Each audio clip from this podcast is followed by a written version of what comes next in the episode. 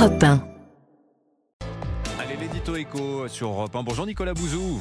Bonjour Dimitri, bonjour à tous. Nicolas, on ne cesse de parler de crise du logement en France. On n'aurait pas assez de toits pour tout le monde dans le pays. Mais vous nous dites ce matin, Nicolas, que la France est en fait, et on ne le sait pas, le pays de l'Union européenne avec le plus grand nombre de logements. Oui, c'est le journal britannique, le Financial Times, qui rappelait ça il y a quelques jours. hein. Il y a en France 775 logements pour 1000 habitants.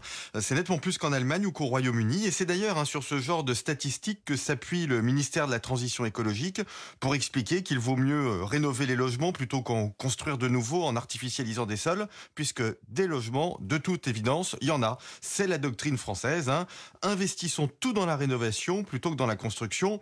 Ça semble logique, puisque ces statistiques euh, semblent prouver il y a suffisamment de logements en France, notamment des logements vacants, et donc aucune crise du logement. Il y plus de 3 millions, les fameux logements vacants. Mais il y aurait donc assez de logements pour tous, Nicolas. Pourtant, ça n'est pas l'impression que nous avons.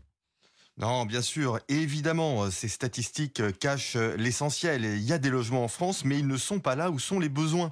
Hein, quand vous regardez la demande de logement en France, elle est forte là où il y a beaucoup d'emplois, c'est-à-dire dans les grandes villes, dans les banlieues des métropoles et dans les zones touristiques. Le problème, c'est que la plupart des logements ont été construits entre 1950 et 1980, à une époque où il y avait encore beaucoup d'emplois industriels, notamment dans les zones rurales. L'INSEE vient de publier une étude sur les logements et en particulier sur les logements vacants, Dimitri. Vous venez de le rappeler, il y en a 3 millions, ça semble beaucoup, mais ce sont dans les zones les moins peuplées, là où il n'y a ni emploi, ni service public. Et donc oui, pour répondre à la crise du logement, il faut densifier les villes, densifier les banlieues. Si on ne fait pas ça, c'est une catastrophe sociale pour le pays. Robin Rivaton, hein, qui est l'un de nos meilleurs spécialistes du marché immobilier, explique que depuis 2013, la France a dû faire passer le nombre de places d'hébergement d'urgence de 93 000 à plus de 200 000. Ça a plus que doublé parce qu'on manque de logements. Comme l'explique euh, Robin Rivaton, quand les classes moyennes ne trouvent plus à se loger, ce qui est le cas aujourd'hui, elles occupent les biens qui auraient normalement été occupés par des ménages modestes, qui eux-mêmes occupent des biens qu'auraient occupés des personnes précaires. En fait, Nicolas, on, on a toujours un ministre du logement, là, alors on se parle? Non non, mais enfin, je vais vous dire, sans faire de mauvais esprit, hein, ces dernières années, même quand il y avait un ministre du logement, il n'y en avait pas.